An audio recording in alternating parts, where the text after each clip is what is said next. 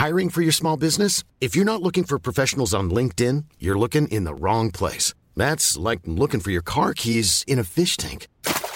LinkedIn helps you hire professionals you can't find anywhere else, even those who aren't actively searching for a new job but might be open to the perfect role. In a given month, over 70% of LinkedIn users don't even visit other leading job sites. So start looking in the right place. With LinkedIn, you can hire professionals like a professional. Post your free job on linkedin.com slash people today. Bonsoir à tous et bonsoir à toutes. Bienvenue dans Punchline ce soir sur CNews. La lutte contre le harcèlement à l'école. Un adolescent de 15 ans, Nicolas, s'est suicidé hier à Poissy, juste après avoir fait sa rentrée scolaire. Le ministre de l'Éducation nationale va tenir une conférence de presse à 17h30. Gabriel Attal, on le sait, a fait de ce sujet douloureux l'une de ses grandes priorités. À Marseille, d'autres élèves ont fait leur rentrée dans l'angoisse, mais à cause des dealers qui sont implantés tout autour de leur école, les parents ne savent plus quoi faire pour protéger leurs enfants. On entendra leur réaction. Vous êtes au passage 67% à réclamer la présence de l'armée pour lutter contre ces trafics, selon un nouveau sondage CSA pour CNews, CNews que l'on détaillera. Et puis on verra aussi que les trafiquants de drogue organisent leur business en publiant des offres d'emploi sur Telegram. Une jeune femme raconte son entretien d'embauche. Voilà, c'est au menu ce soir de Punchline. Ce sera juste après le rappel des titres de l'actualité avec Mathieu Deves. Mathieu. Bonsoir Laurence, bonsoir à tous. La victime d'un viol barbare à Cherbourg est sortie du coma. La femme de 29 ans était plongée dans un coma artificiel depuis sa terrible agression le 4 août. Selon elle, un homme s'est introduit à son domicile au petit matin pour la frapper et la violer, notamment avec un manche à balai de 75 cm. Et lors de sa garde à vue, un suspect de 18 ans a reconnu les faits. Déjà connu des services de police, il a été mis en examen pour viol accompagné d'actes de barbarie. Près de 3 Européens sur 10 déclarent se trouver dans une situation précaire. C'est le constat alarmant d'un sondage du Secours populaire publié aujourd'hui. Une précarité qui les contraint à renoncer à certains besoins comme manger à leur faim ou chauffer leur logement. Et dans le détail, 49% des Grecs se disent concernés contre 22% des Français et 18% des Allemands. Enfin, J-2 avant le début de la Coupe du Monde de rugby. La compétition commence vendredi par un choc entre la France et la Nouvelle-Zélande au Stade de France. Le sélectionneur Fabien Galtier a dévoilé la liste des 23 joueurs retenus pour disputer le match d'ouverture. Une composition sans surprise où Yora Moefana remplace au centre Jonathan Danti, blessé. Merci Mathieu Devez, il est 17h01 et une poignée de secondes. On se retrouve sur le plateau de Punchline avec Rachel Kahn, essayiste. Bonsoir. Bonsoir. Bienvenue sur le plateau. Euh, avec euh, Geoffroy Lejeune, directeur de la rédaction du JDD. Bonsoir Geoffroy. Bonsoir, avec euh, Maître Pierre-Henri Bobis, avocat Bonsoir, Laurence. Et Eric euh, Revel, qui est journaliste. Bonsoir. On va commencer par un sujet lourd, évidemment, la mort de ce jeune garçon de 15 ans qui a été retrouvé hier après-midi pendu dans sa chambre à Poissy. Euh, il avait signalé des faits de harcèlement l'an dernier au lycée Adrienne Bolland à, Poissy. On va rejoindre sur place notre équipe, Célia Barotte avec Charles Baget. Bonsoir à tous les deux. Euh, est-ce que vous en savez plus sur cette période de harcèlement que ce jeune garçon avait subi? Eh bien, Laurence, nous nous trouvons euh, devant le lycée Adrienne Bolland, l'ancien établissement euh, de Nicolas, 15 ans, qui euh, s'est suicidé, qui s'est donné la mort hier, hier soir aux alentours de 18h. Nous avons pu nous entretenir avec plusieurs élèves, dont des anciens élèves de cet établissement, qui nous ont fait état de, de plusieurs faits d'harcèlement scolaire dans cet établissement. Ils n'étaient pas étonnés qu'un élève se donne la mort suite à des faits de harcèlement, puisque apparemment c'est c'est courant que des euh, élèves se moquent ou attaquent physiquement euh, d'autres élèves. Il y a euh, apparemment aussi une mauvaise prise de conscience de la part des chefs d'établissement, des surveillants concernant ces phénomènes. Ils intitulent ça comme des chamailleries. Plusieurs élèves ont dénoncé le manque de considération de la part des surveillants ou encore de leur conseillère principale d'éducation face à ces moqueries. Il y a aussi plusieurs bagarres entre, entre élèves de plusieurs villes. Ils ont décrit Nicolas comme un élève solitaire, souvent seul, avec ses écouteurs euh, dans la cour de récréation ou encore dans les couloirs.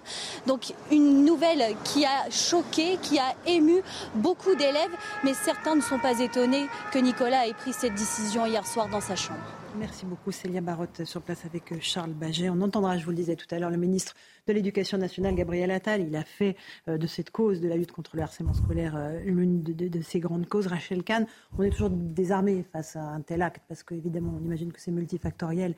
Mais la force, la puissance des, réseaux sociaux, le cyberharcèlement accroît la pression sur les élèves qui sont malmenés à l'école. Oui, ce qui fait que la protection de nos enfants doit être impérativement à l'ordre du jour. C'est-à-dire que là, moi, je suis dans un état de, de, sidération de voir un jeune au lendemain de la rentrée des classes mettre fin à ses jours comme ça. effectivement, les réseaux sociaux qui nous interroge. Et moi, j'avais participé en fait au rapport Bronner justement sur les lumières à l'ère du numérique, où en fait euh, euh, on, analysait le fait que ces jeunes soient en boucle avec les réseaux sociaux. Avant, c'est vrai qu'on rentrait de l'école, on avait son cartable et il y avait un stop. Mhm. Donc il y avait une vraie séparation aussi entre la vie privée et la vie publique. Euh, d'ailleurs, ça pose des questions sur les questions de la laïcité. Mais là, d'être harcelé complètement de, jour et nuit, c'est un enfer. Et puis, il y a un autre mot qui m'interpelle, c'est le mot de la solitude. La solitude de nos jeunes, mais comme la solitude aussi de nos aînés. Euh, aujourd'hui, je pense qu'on devrait véritablement en parler, puisqu'on parle de lien social, de réparer notre mhm. société. La solitude est un fléau. Bien sûr. Euh, on sait euh, aussi, Célia l'a mentionné dans l'après-midi, Eric Revel, que le jeune garçon avait changé d'établissement. justement, il était harcelé à Poissy. Il était à Paris, dans un nouveau, un nouvel établissement. Euh, et on, imagine qu'il y a évidemment un lien entre la rentrée scolaire et son acte dramatique. Oui, bien sûr. Alors, euh, il y a sans doute un effet déclencheur. Vous avez raison de le rappeler, Laurence. La désespérance est telle qu'elle est multifactorielle. Quand un jeune de 15 ans qui a tout l'avenir devant lui euh, décide que du jour au lendemain, le brouillard est tellement épais et tellement noir qu'il n'a pas d'autre solution que donner fin à ses jours, la désespérance est totale et sans doute que les mhm. facteurs sont, sont multiples. Mais vous avez dit une chose qui pour moi est très importante, Rachel aussi, c'est le mot solitude. Parce qu'en réalité, euh, souvent les jeunes ont l'impression que les réseaux sociaux, euh, le, smartphone, en fait, lui permettent d'être un instant plus tard à l'autre bout du monde. Mais en réalité, les réseaux sociaux ont isolé les gens. Alors qu'ils sont censés les connecter. Exactement. Et en fait, il y a, y, a, une connexion virtuelle justement, mais qui n'est pas un lien social. Et en réalité, les réseaux sociaux, et vous le voyez bien, parce que la plupart des jeunes sont devant leur smartphone, et nous-mêmes aussi, parfois on l'est. Ah bah en fait, l'ouverture au monde n'est qu'un leurre, n'est que virtuelle. La réalité, c'est qu'on fait ça souvent seul, dans sa chambre, dans son bureau, et que cette solitude, si en plus elle s'accompagne d'une souffrance personnelle terrible, elle mhm. peut mener à ce genre de choses. Mais c'est ça, c'est un mot important. La solitude qu'entraîne euh, la, la, consommation massive de réseaux sociaux et de smartphones, elle est délétère et elle est criminelle. Maître Pierre-Henri Bovis, euh, l'an dernier, c'est la jeune Lindsay euh, qui avait mis fin à un séjour, 13 euh, ans, dans le Pas-de-Calais, au, printemps. On a l'impression que l'institution n'arrive pas à, juguler ces phénomènes, et que la justice non plus. On peut signaler des faits de harcèlement, et le harcèlement continue sur les réseaux sociaux. Oui, et puis ce qui est tragique dans cette histoire, c'est que c'était un peu la double peine. C'est-à-dire que cet enfant a été harcelé, que les faits de harcèlement ont été portés à la connaissance de l'établissement, et qu'il a été, lui, changé d'établissement. Oui. C'est-à-dire que ce n'est pas le harceleur qui change l'établissement, mais c'est le harcelé. Alors cela va maintenant se renverser avec le, avec le, je pense, avec l'action de Gabriel Attal qui a décidé que maintenant c'était celui qui harcelait qui allait changer l'établissement. Mais on voit bien que euh, ce n'est pas la bonne méthode. C'est la double peine pour le jeune qui est harcelé puisqu'il est contraint de changer d'établissement. Et on l'a rappelé sur, sur ce plateau, les réseaux sociaux font aujourd'hui que le harcèlement se poursuit en dehors de l'école. Il mhm. se poursuit le week-end, il se poursuit en vacances. Il ne prend pas, lui, le harcèlement de, vacances. Au contraire, il s'amplifie même d'ailleurs avec cet effet de meute sur les réseaux sociaux. Et donc vous avez le harcèlement à l'école, mais qui se poursuit sur les réseaux sociaux et qui prend de l'ampleur.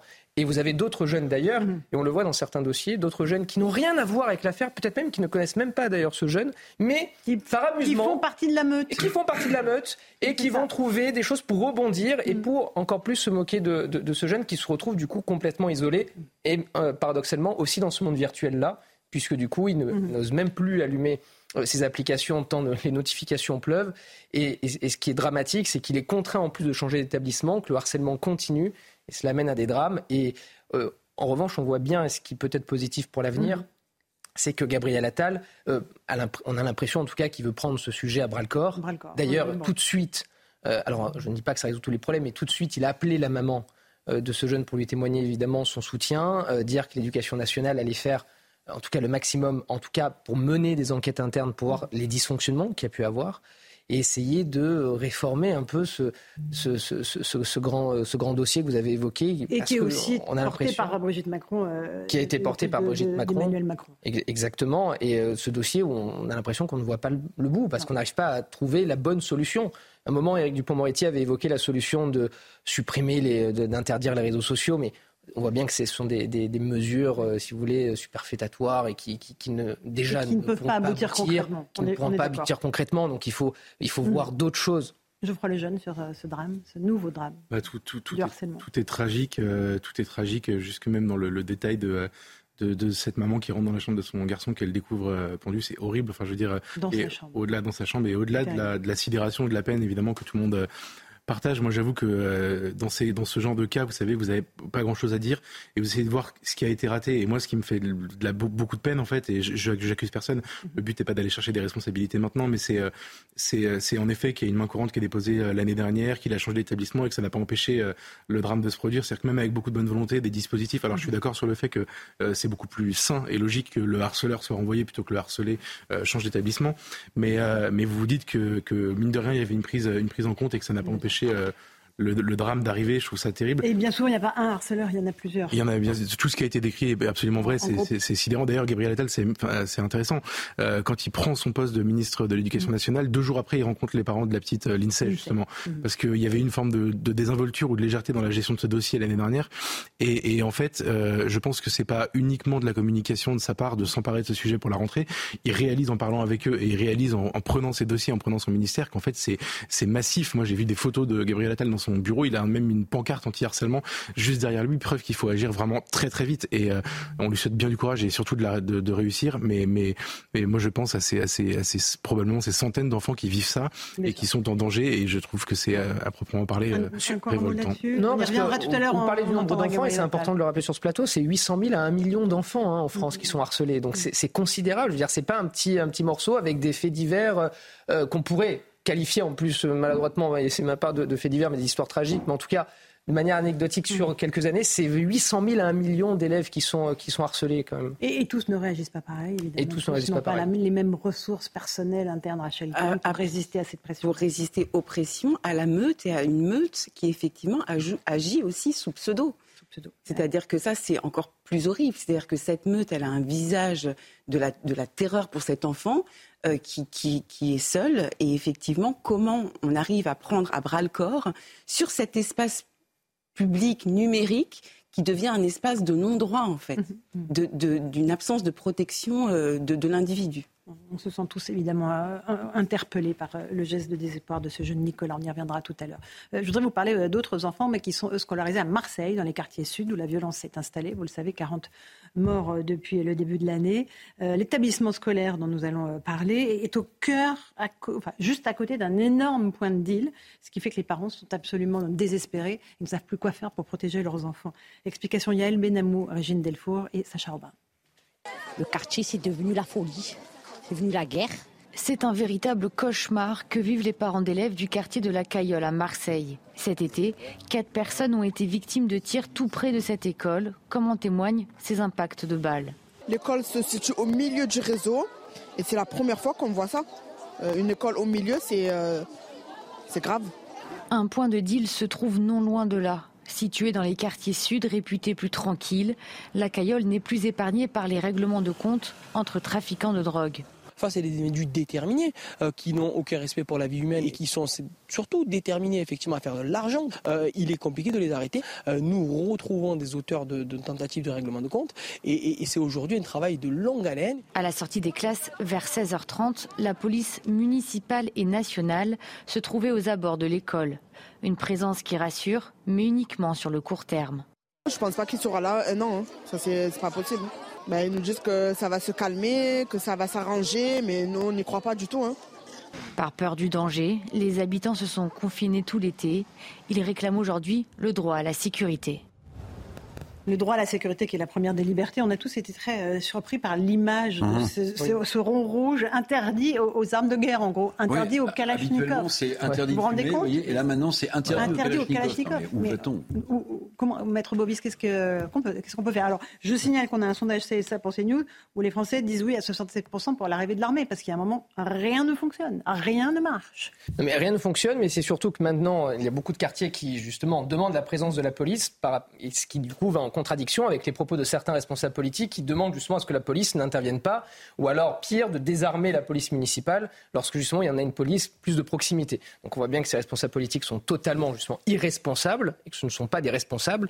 mais, mais effectivement, il faut renforcer la présence policière et faire en sorte que la chaîne pénale fonctionne, avec une justice qui derrière est implacable. Parce qu'aujourd'hui, on, a on a des délais sein de la justice pénale, des mmh. délais qui sont affreusement longs. On est sur, même à Marseille, hein, on est sur un an, un an et demi de procédure généralement, donc on a le temps de, on a le temps de voir venir.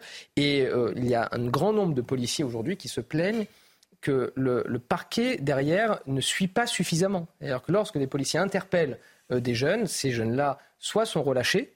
C'est un peu. C'est pour ça que les Français réclament l'arrivée de l'armée. Alors on sait que c'est absolument rien à voir. L'armée n'est pas faite pour le maintien de l'ordre, elle est faite là pour, faire la guerre, je crois, le jeune. Mais quand on en est à 67% de Français qui disent oui, on veut l'armée, c'est qu'il y a un, problème. Je suis absolument d'accord. Désespérance. C'est très intéressant, en effet, d'essayer de comprendre ce que les Français veulent dire quand ils sont interrogés sur le sujet. Parce que quand vous parlez, moi je suis d'accord avec euh, Pierre-Henri, euh, c'est évidemment une question de présence policière, de, travail d'enquête et de réponse pénale. Euh, et c'est tout ça qu'il faut favoriser. Et les militaires eux-mêmes, quand vous les interrogez, vous répondent que eux, leur métier, c'est de faire la guerre et que concrètement, à part aller tirer sur des gens, et donc là pour le coup, il y a des morts à, coup sûr, c'est pas du tout leur, leur, leur travail. Il y a les opérations Sentinelle. Hein. Et oui, oui. Mais, mais, ce que je veux juste dire, c'est qu'opération Sentinelle, quand ça se passe mal, ils tirent et il y a des morts. Mais ce que c'est pas du maintien de l'ordre. Euh, et c'est pas de la reconquête républicaine, mm. etc. Ils vous le disent eux-mêmes. Sauf que les Français sont passés à l'étape d'après, je pense. C'est-à-dire que c'est le genre de reportage qui, en fait, aujourd'hui, euh, pourrait être fait dans beaucoup de villes de France, puisque c'est, les villes moyennes sont parfaites, particulièrement gangrénées. On a en tête les images de Nice il y a quelques temps où euh, on voyait les habitants qui ne pouvaient pas sortir, enfin aller et venir, en tout cas sortir de chez eux, etc. Euh, parce que les dealers tenaient l'immeuble et qu'ils les empêchaient de faire de faire ce que bon leur semblait. on voit que ça se que ça gangrène quasiment tout le territoire. Et je pense que les Français, quand ils répondent à cette question, ont intégré l'idée que sans un affrontement, il n'y aura pas de reprise de contrôle quel qu'il soit. Mm, mm. Je suis d'accord pour dire que c'est pas la solution, mais ça veut dire que les gens sont passés à autre chose déjà et qui savent qu'il faudra peut-être probablement euh, qu'il y ait des qu'il y ait des comment dire des, des, un bras de fer beaucoup plus musclé avec les trafiquants. D'accord. Euh, Rachel, euh, un petit mot là-dessus. Oui. Bah, on va voir un sujet stupéfiant pour le coup, sans jeu de mots sur les les dealers qui recrutent. Oui, alors là, ce qui est très choquant dans cette période, c'est que ce soit une nouvelle fois l'école qui soit au centre de ce point de deal. Donc, comme quoi, vraiment, on est dans un, une espèce de système sans foi ni loi, avec une fragilisation euh, des élèves. Avant, on avait, euh, c'était pas la Kalachnikov, c'était plutôt le petit triangle avec euh, le parent et l'enfant qui, parce que attention, école. Oui, c'était ça. et, là, on est complètement dans, dans, autre chose. Et ce qui me choque profondément sur l'ensemble du territoire, c'est cette conquête pas à pas du territoire, en fait. Et, le, calvaire que vivent les habitants. Hein. Et, cette atteinte à l'ordre public, à la sécurité. Ils ont les mêmes trafiquants au, bas de leur immeuble euh, qui menacent leurs enfants. Non, c'est un État dans l'État. les mêmes. Hein. Juste, il faut juste rappeler une chose c'est que euh, là, c'est transcourant politique. Vous vous souvenez que Samia Gali, qui est sénatrice socialiste, il y a des années, avait dit qu'il faudra envoyer l'armée à un moment donné parce qu'on va être euh, débordé elle est socialiste ou apparentée socialiste. Vous voyez, c'est pas c'est pas une vision autoritaire euh, de, de, mm. droite que de dire ça. Puis la deuxième chose, c'est le vrai défi pour le nouveau maire de Marseille, Benoît Payan, l'air de rien. Le printemps républicain a gagné les élections, euh, Godin est parti à la retraite. Il a deux défis majeurs l'école et la drogue. Eh bien là, vous avez le symbole qui est résumé dans ce sujet des deux défis majeurs auxquels il doit faire face.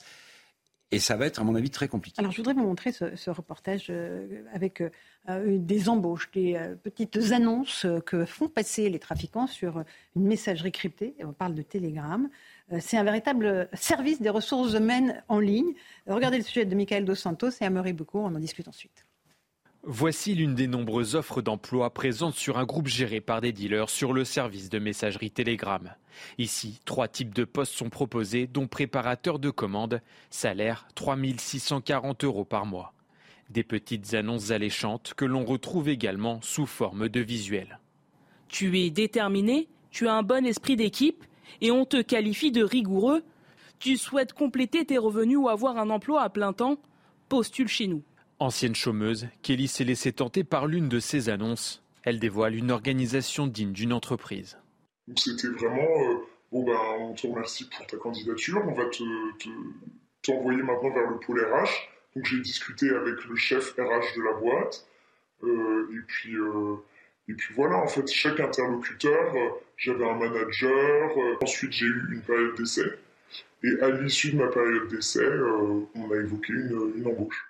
Sans surprise, ce business de la drogue ne néglige pas ses clients. Certains consommateurs laissent même des avis. Impeccable, livreur sympa et produit de qualité. Horaire de livraison, tarifs et provenance de la marchandise ou encore processus de commande. Tout est également détaillé dans des visuels inspirés du géant Amazon. À croire que rien de tout ça est illégal. On croit rêver, franchement, on croit. Écoutez, bientôt, nous aurons des licenciements euh, traités au Conseil des prud'hommes, peut-être. Hein. Non, mais c'est sûr oui, que. Profession dealer, c'est profession dealer. Profession, profession dealer. Non, mais c'est sûr que, blague à part, c'est extrêmement inquiétant. C'est-à-dire que vraiment, c'est une société à part qui se développe au sein de notre société avec euh, ses propres règles, avec son propre management. C'est une société pyramidale Vraiment, c'est un monde parallèle qui évolue, qui évolue à côté de nous. Et si on ne tape pas un grand coup, je veux dire, à un moment donné, la machine sera lancée, il sera trop tard. Comment voulez-vous décourager un jeune à qui on propose 3640 euros? On parle sur, ces plateaux, on parle tous les jours justement de l'inflation et de la, problématique des Français mm. à finir euh, leur fin de mois et à faire leurs courses euh, peut-être la, la, moitié du mois ou le dixième jour quand à côté de ça, des jeunes ont un emploi à 3640 euros. C'est totalement surréaliste. Donc effectivement, si on ne prend pas le sujet très sérieusement, rapidement, la machine sera lancée, il sera trop tard. Vous pourriez en faire un bon reportage dans le JDD. Euh, ah bah, bien sûr, bien sûr, ça ne saurait tarder. mais, euh, mais souvenez-vous, au moment du Covid, euh, on s'est posé la question au tout début du confinement, comment vont faire les trafiquants, comment le trafic va-t-il s'organiser, parce qu'on était confinés, on ne pouvait pas sortir de chez nous aucun problème. ils se sont, Ils se sont réinventés en, un claquement de doigts, ils ont écoulé leur stock et tout s'est très bien passé pour eux. Donc quand vous voyez le, niveau d'organisation, l'argent qui circule évidemment, euh, en effet la hiérarchie qui se met en place, etc., cette progression et que vous ajoutez à ça la conquête du territoire dont on parlait juste avant sur le cas de l'école, vous vous dites que en fait la seule chose qui nous sépare aujourd'hui du narco-État, c'est la corruption des élites. C'est-à-dire que le jour où ils seront en capacité de corrompre mm-hmm. des magistrats, des avocats, euh, voire des policiers, ce qui arrive déjà un petit peu, mais c'est pour l'instant heureusement, ce n'est pas encore généralisé. Le jour où il y aura de la corruption, on sera dans la même situation que les narco-États d'Amérique du Sud. Et là, pour le coup, on répond plus de rien. Et il y a déjà d'autres pays d'Europe, je pense à la Hollande, les Là, bien sûr, bien sûr. où il y a déjà des menaces contre les politiques qui bien sont sûr. vraiment... La mise, bien sûr, la mise sous protection. Rachel, un petit mot sur... Je suis abasourdi, effectivement, sur cette, cette société euh, parallèle euh, et lorsque, là, on a entendu dans le reportage le pôle RH, sans mauvais jeu de mots. Euh, donc c'est c'est fou. Euh, après, le danger qu'il y a, c'est où va cet argent? Et on sait très bien que ce deal finance aussi des associations qui sont contre les lois de la République. Mhm. Eric, un mot? Bah, Moi, je voulais rejoindre le propos de Geoffroy. Moi, je vais réagir un peu en économie, si vous voulez. Là, ce qu'on vient de voir, ce qu'on vient de voir, mhm. en, en, réalité, cette petite annonce pour recruter des gens, ça veut dire que dans un pays comme la France, structuré républicain, il y a un secteur économique qui est central qui s'appelle le secteur de la drogue. C'est ça que ça veut dire. Et l'étape suivante, l'étape suivante, quand vous avez un secteur aussi bien structuré, hein, peut-être qu'effectivement il y aura des licenciements bientôt à discuter devant les prud'hommes, mais ça veut dire que ce secteur économique, au-delà du fait qu'il génère des milliards euh, d'euros, il échappe évidemment aux règles de la République, il échappe euh, à l'imposition de, de la République. Ça veut dire qu'on est là devant un, secteur qui est en train de prendre Vous pensez aux taxes, vous, c'est ça vous vous dites Non, euh, non, on est en train de, on est devant un secteur économique qui prend de plus en plus d'importance, dont la prochaine étape, oui, Geoffroy a raison, c'est de corrompre l'état de droit ou en tout cas de s'attaquer à l'état de, droit. D'où toujours ma référence à la procureure de la République de Paris, qui dans le monde avait lancé un appel en disant attention, ce qui arrive aux Pays-Bas ou ailleurs, où euh, euh, des, hommes politiques, des ministres sont menacés par les narcotrafiquants, est en train d'arriver en France. Et bien là, au-delà du, joke de voir une, annonce pour recruter des dealers, vous avez euh, l'incarnation de ce secteur qui est en train de vampiriser euh, voilà, il n'y a plus que les sphères, l'organisation de la République qui reste à, télescoper, à corrompre. il y a une vraie question qui se pose, en revanche, là, sur la responsabilité de ces applications, Telegram, euh, puis on en passe, parce qu'il y, a, y a Telegram, mais il y en a d'autres, hein, des, services de messagerie cryptée. Euh, et on se pose aussi la question de savoir comment l'État pourrait intervenir pour essayer de, juguler, de réguler, du moins, ces, ces, applications pour qu'elles puissent sanctionner lorsque, justement, des, du commerce illégal. Vous imaginez la masse de données à traiter Bien sûr. par seconde, hein, ou par euh, nanosecondes. Oui, et puis en plus, le, principe même. Oui, et puis ça attaquerait d'ailleurs même le principe même de l'application qui est censée euh, euh, pouvoir protéger ces conversations qui sont cryptées, etc. Donc c'est vrai que c'est une vraie problématique mm. à laquelle l'État, je pense, ne s'est pas préparé. Bon, écoutez, on, va continuer à en débattre dans un instant dans Punchline. On reviendra sur le suicide de ce jeune de 15 ans. Peut-être que Gabriel Attal s'exprimera, le ministre de l'Éducation nationale, pour expliquer s'il y a un lien ou non entre le harcèlement scolaire dont a été victime ce jeune de 15 ans et son suicide. A tout de suite dans Punchline sur CNews. Il est 17h30, on se retrouve en direct dans Punchline sur CNews. Tout de suite le rappel des titres de l'actualité avec Mathieu Devez. Un terrible drame à Poissy dans les Yvelines. Un adolescent de 15 ans a été retrouvé mort hier soir pendu à son domicile. Selon le ministère de l'Éducation, des faits de harcèlement avaient été déclarés au cours de l'année scolaire précédente. Et cette année, l'adolescent avait effectué sa rentrée dans un autre établissement. Et dans quelques instants, vous pourrez suivre le point presse de Gabriel Attal, le ministre de l'Éducation. Dans l'affaire Rubiales, la joueuse Jennifer Hermoso porte plainte. L'attaquante de la sélection avait été embrassée de force sur la bouche par le président de la fédération. Luis Rubiales a depuis été suspendu de toute activité liée au football au niveau national et international. Les fans l'attendaient depuis près de 20 ans. Les Rolling Stones sortiront le 20 octobre un nouvel album composé de chansons originales. Composé de 12 titres, il est le premier album sorti par les Rolling Stones depuis 2016. On se rappelle des titres de l'actualité, les Rolling Stones, voilà, qui sortent un nouvel album. Avec, un titre avec Paul McCartney quand même, pardon. Oui, oui, vous avez raison. Il y a une espèce de combo. la, vidéo il y a quelques jours, quelques semaines de Mick Jagger fêtant ses 80 ans. Non. Vous avez vu la vidéo Comment il danse? Mais ça vous, ça vous interloque un peu Moi, je dansais pas comme Moi, je pas dit pour être comme C'est un peu le problème. Bien sûr, bien sûr, vous l'avez vu Oui, c'est évident. Mais vous auriez peut-être dû me le dire avant, parce qu'on aurait pu sortir la vidéo de Mick Jagger dont vous nous parlez. Et David Poujol, qui est en régie, m'a parlé des Stones tout à l'heure. Il m'a dit Est-ce que vous voulez qu'on fasse quelque chose? Eh ben, Il y a une vidéo vous auriez là, où vous voyez qui danse et tout. Mais du coup, ça nous refait poser cette question est-ce que c'était mieux avant?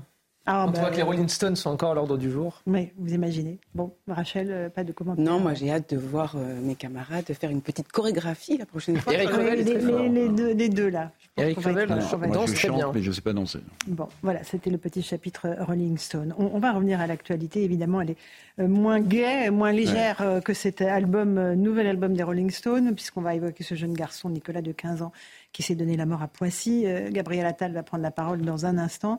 Euh, peut-être qu'on peut rejoindre Célia Barotte, qui se trouve, elle, à Poissy. Euh, Gabriel Attal est au ministère de l'Éducation nationale.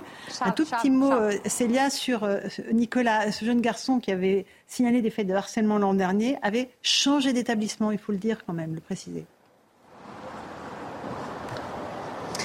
Oui, euh, Nicolas a été euh, scolarisé euh, l'année dernière dans ce lycée, le lycée Bolan, situé à Poissy. Cette année, il devait faire sa rentrée dans un CFA situé dans le 14e arrondissement de Paris.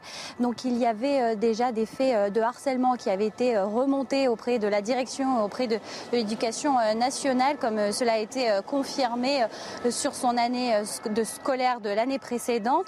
Selon les, élèves que nous avons pu rencontrer et interroger, ils nous ont également confié que Nicolas était un élève discret, souvent solitaire, euh, seul dans les couloirs avec ses écouteurs.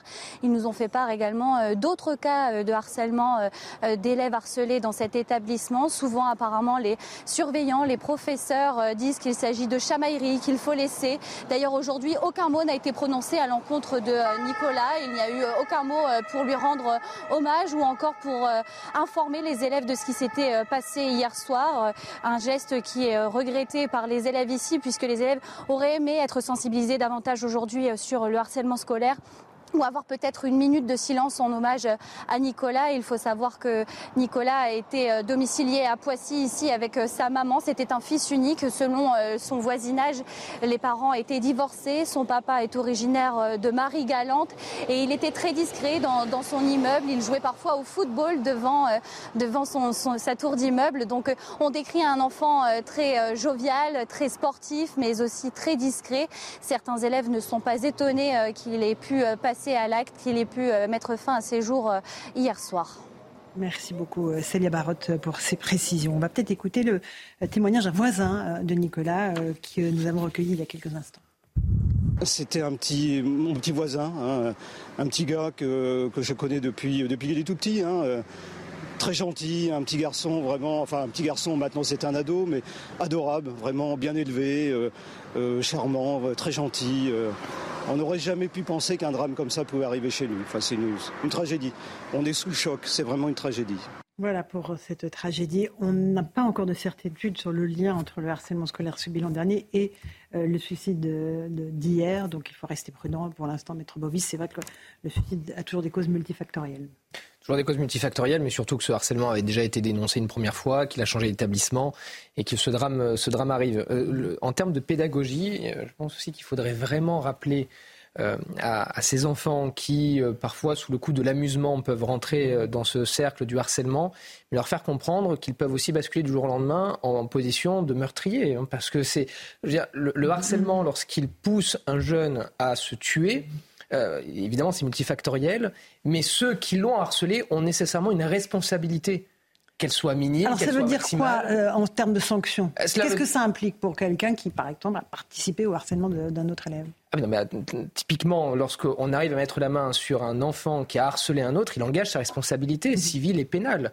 Et cet enfant-là qui a harcelé doit aussi prendre conscience. Et donc là, je parle vraiment en termes de pédagogie. Hein, lorsque mhm. justement on a des associations qui vont faire de la pédagogie dans les écoles, leur faire comprendre que ces enfants, ce n'est pas un jeu déjà, et que ce petit jeu, qui pourrait considérer comme un petit jeu, peut causer la mort d'un jeune, et ensuite, après, il faudra vivre pendant toutes ces années avec la mort sur la conscience. se dire qu'on a poussé un jeune à se tuer. Il y a une sanction, qu'est-ce qui risque euh, ah bah Après, ce sont des sanctions financières et des sanctions pénales. De, de, de harcèlement? Exactement. Harcèlement et complicité de harcèlement pour ceux qui auront euh, rejoint la meute et qui auront participé aussi au harcèlement. Bon.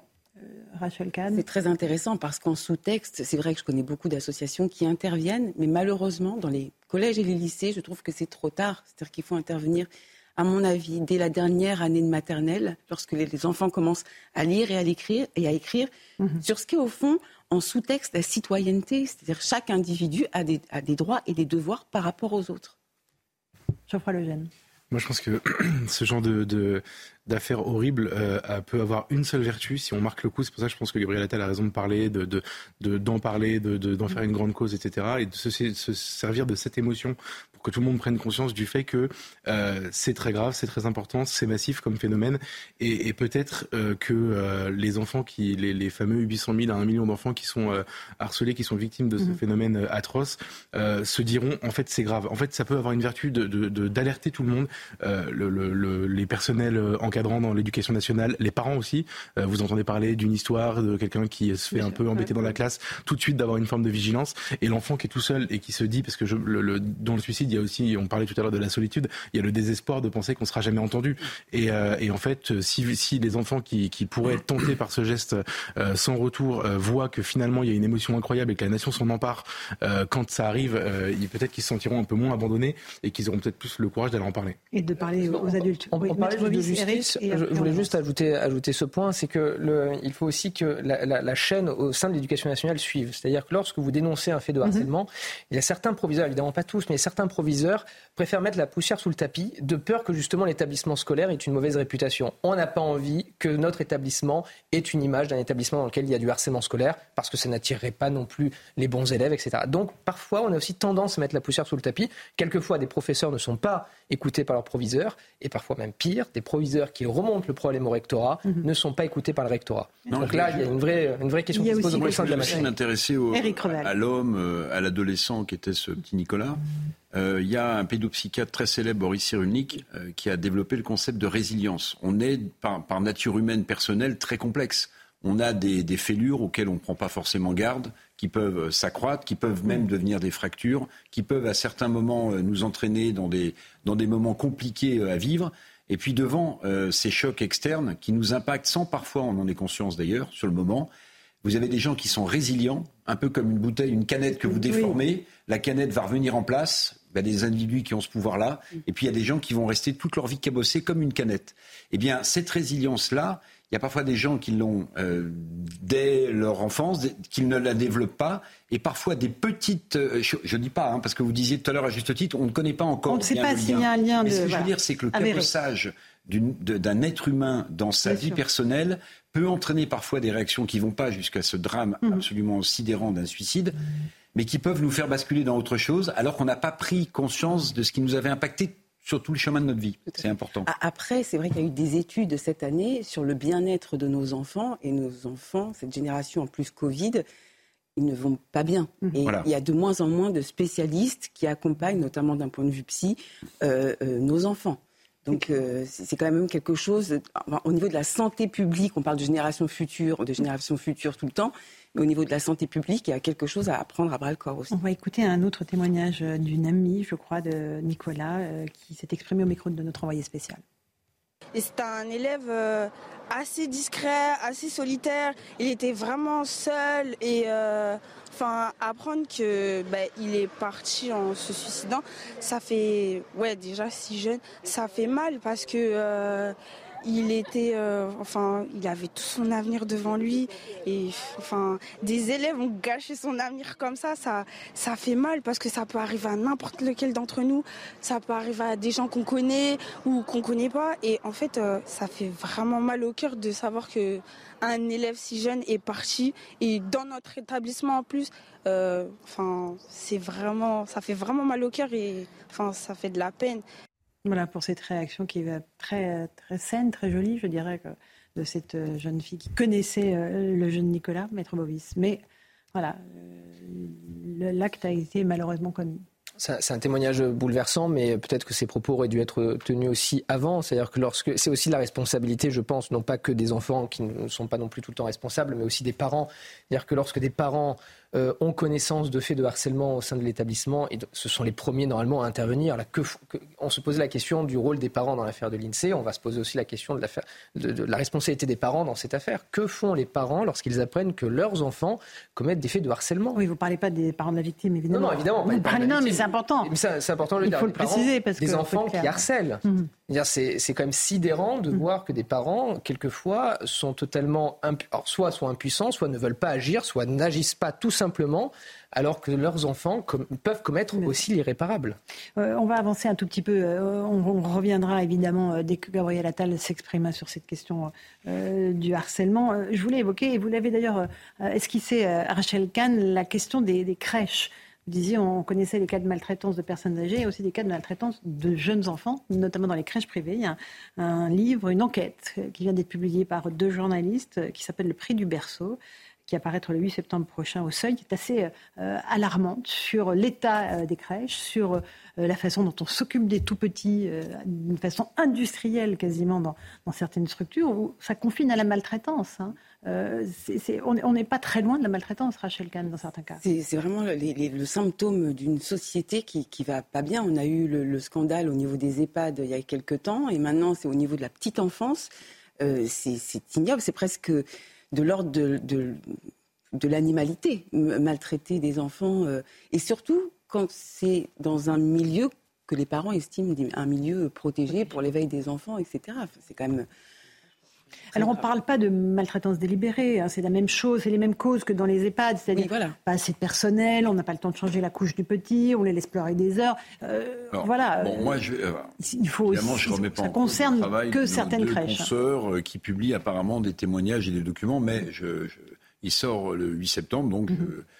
je, vais l'acheter pour le lire et pour bien m'apprendre tout ça, parce que Bien sûr, on, a remis en cause, et il y a eu des scandales dans les EHPAD, et là, on cite hein, des, crèches privées.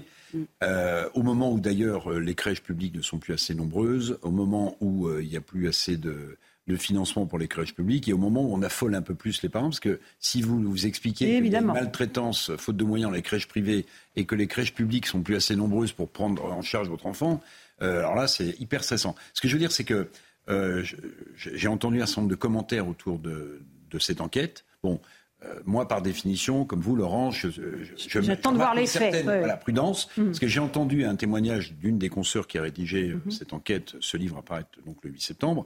Bon, elle dit qu'elle a des témoignages et qu'elle a des documents. Bon, mais j'ai, n'ai pas entendu les documents en question, parce que là derrière, attention, derrière vous avez vous affolez complètement les parents. Vous mettez en l'air comme des structures qui sont des entreprises avec euh, des endroits où on confie nos enfants. Donc, oui, vous avez raison. C'est pour ça que je dis, bon, mais c'est important qu'on puisse se poser des questions aussi. Mais bien sûr, bien sûr. Mais là, là, euh, si vous voulez, il y a à un moment donné, euh, l'une des, des consoeurs qui a rédigé cette enquête explique que euh, faute de moyens, les, les, les, nourrissons, enfin les, les bébés qui sont confiés dans ces crèches privées avec des noms très connus de crèches privées mhm. seraient même sous-alimentés. Vous voyez, ça va jusque là. Donc moi, je suis parent, j'ai un gamin là, comme les je me dis, mais attendez, là, tu, donc, ok l'emballement médiatique, la lecture du texte, et ensuite, bon, voilà. Mais moi, je, je, je fais attention. Jean-François jeunes, vous êtes euh, dans la même.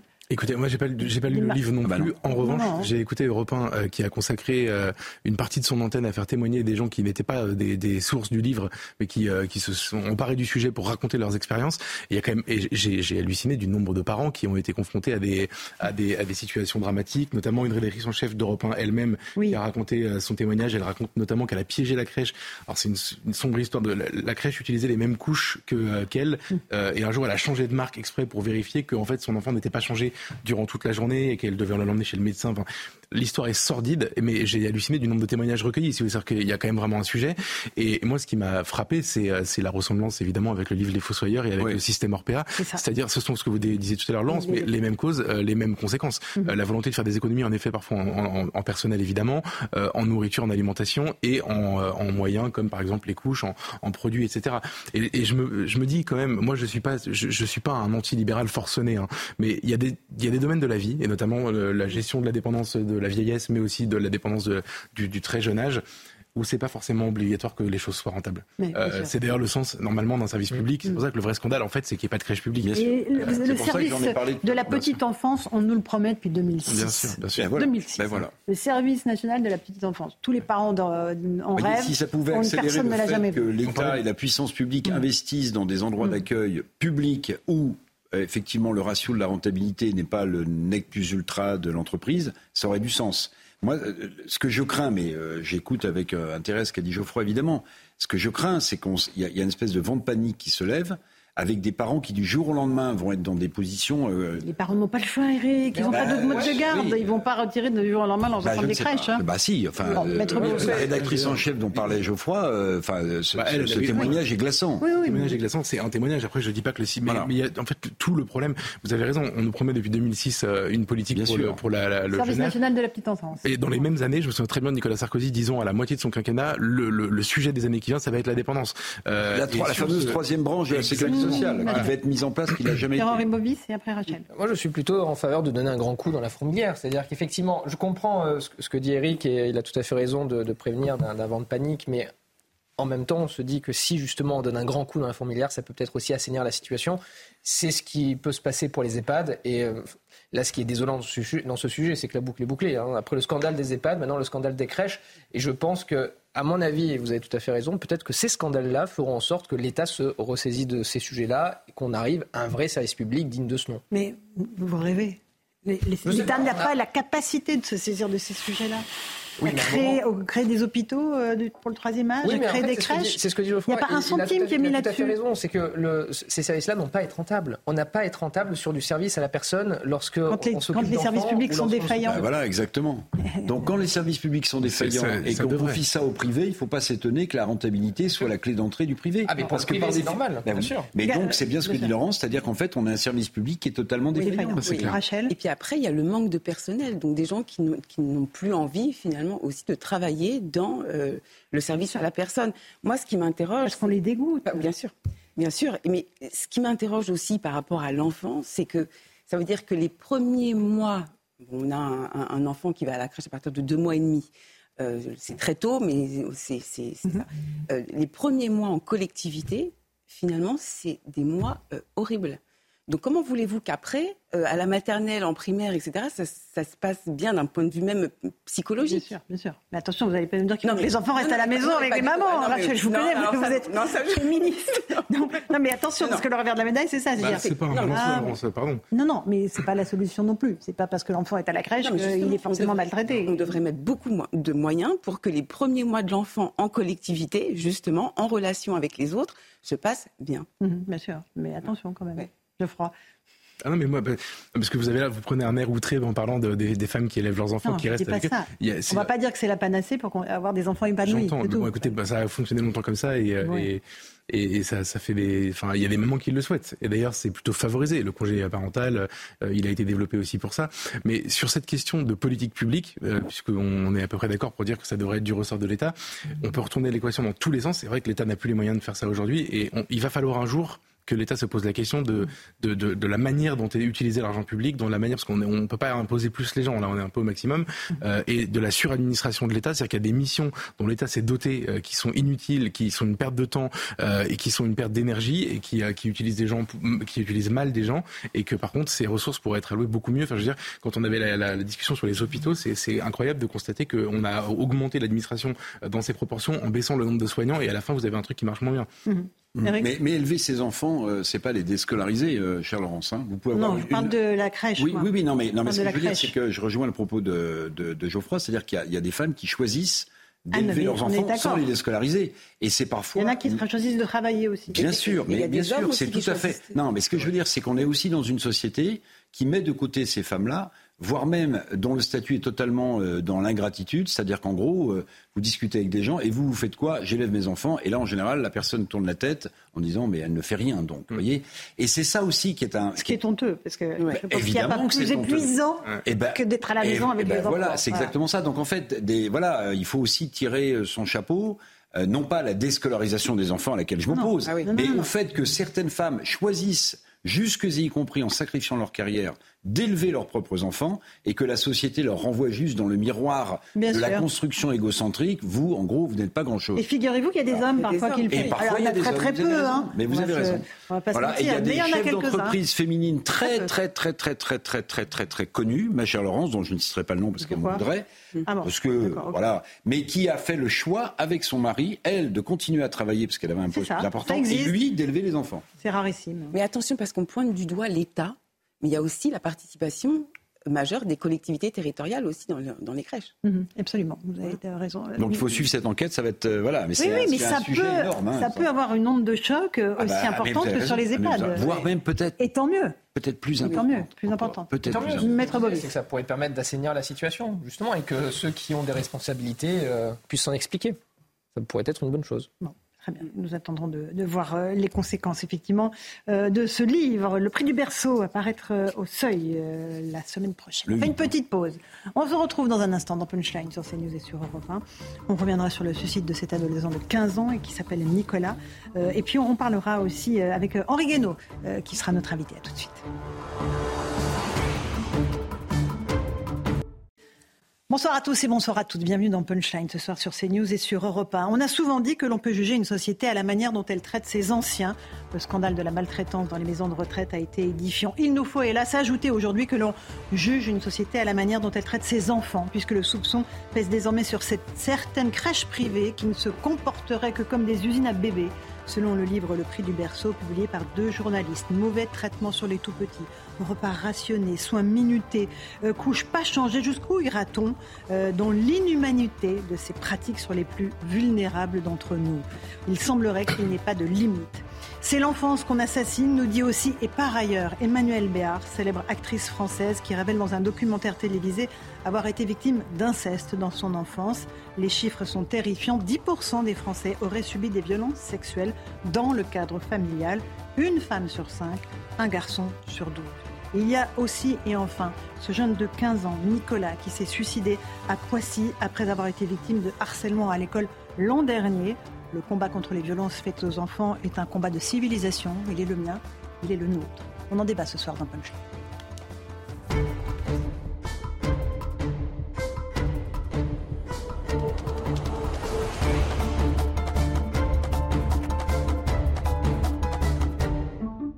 Il est pile 18h. Bienvenue si vous nous rejoignez à l'instant sur Europe 1 et sur CNews. Le rappel des grands titres de l'actualité. D'abord, euh, la victime d'un viol barbare à Cherbourg est sortie du coma la jeune femme de 29 ans était plongée euh, dans ce coma artificiel depuis son agression du 4 août dernier.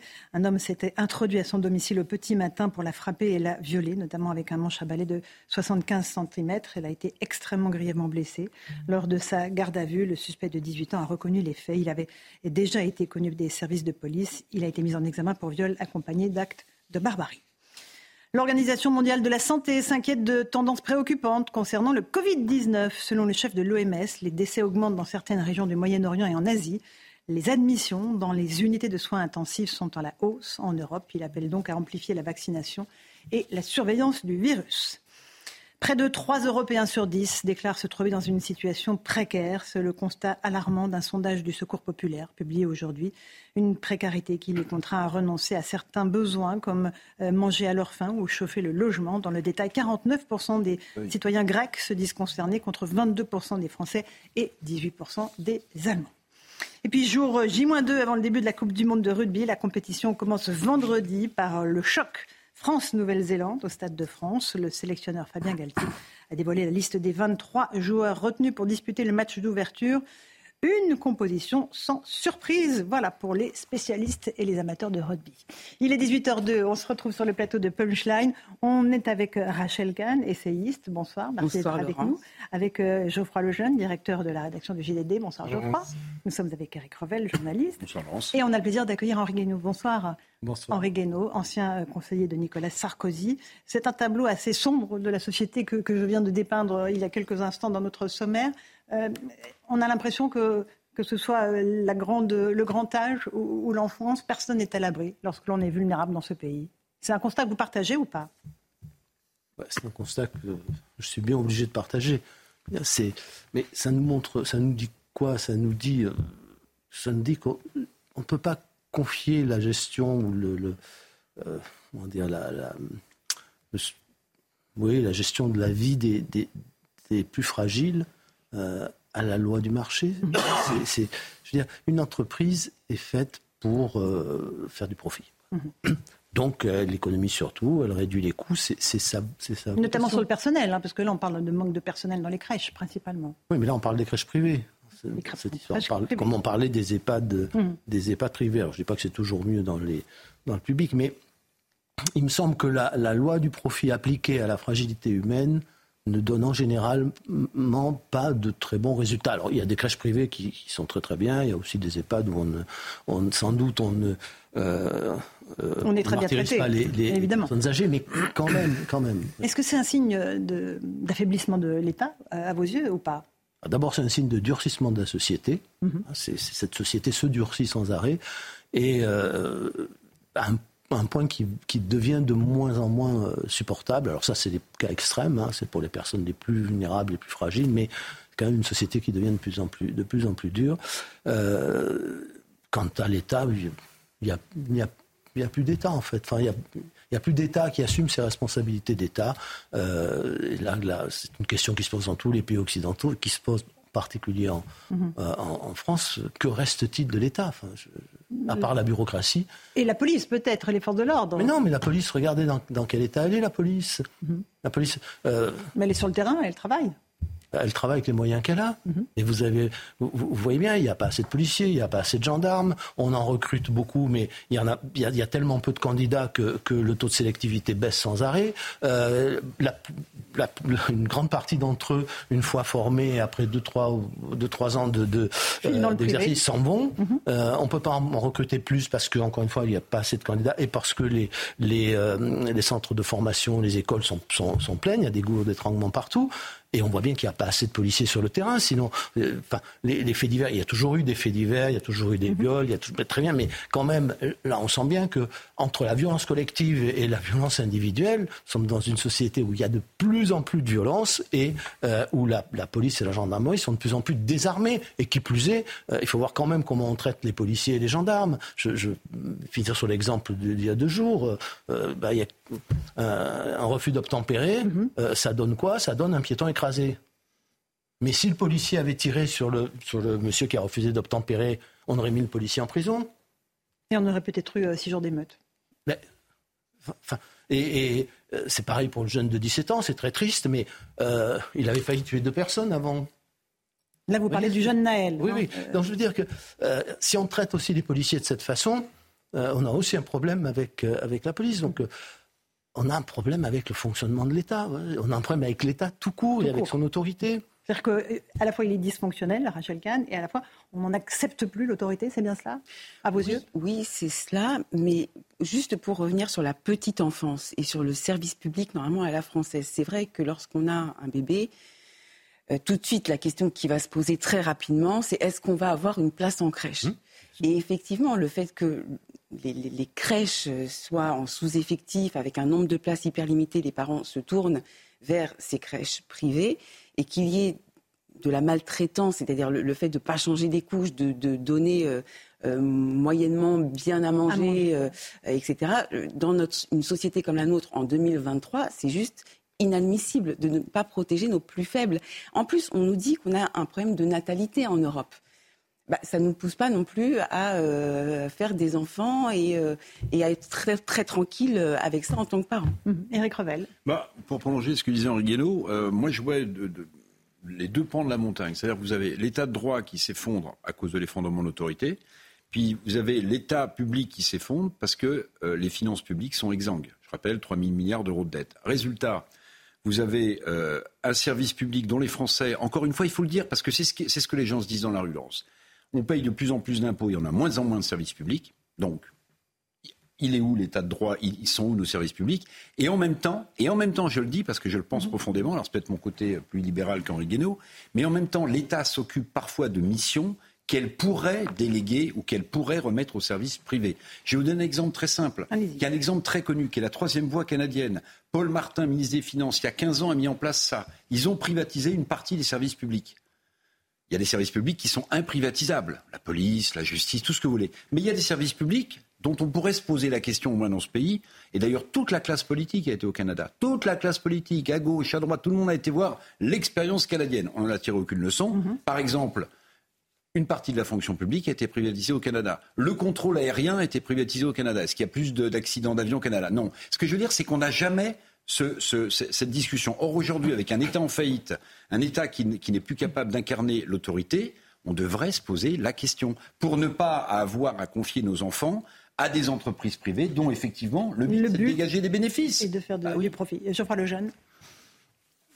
Il est intéressant ce, débat. Moi, je pense qu'il y a une clé aussi à trouver dans la dans la suradministration de l'État, c'est-à-dire que euh, il y a des euh, il, y a, un ratio entre euh, le, le, le, les gens qui effectuent le service public et les gens qui administrent la fonction publique qui est, devenu délirant en fait. Et je pense que c'est une des clés d'économie puisqu'on parle de faire des économies. on parle de faire des économies pour pouvoir financer des choses à perte parce que c'est utile, parce qu'en effet ça dépasse ça dépasse de, très loin tout, toutes les priorités. C'est-à-dire en fait la petite enfance, les les personnes âgées évidemment. Euh, les, beaucoup de choses aussi que le service public doit faire parce que personne ne le fera aussi bien que lui et parce que si des entreprises privées le font, elles le feront dans un but de gagner de l'argent et c'est pas c'est pas l'objectif. Et, euh, et, donc moi je pense que c'est une réforme de l'État qu'il faut et pour l'instant il faut regarder les réformes de l'État qui ont été faites en France. Euh, la dernière réelle organisation territoriale, la dernière réelle c'était Nicolas Sarkozy, c'était la RGPP.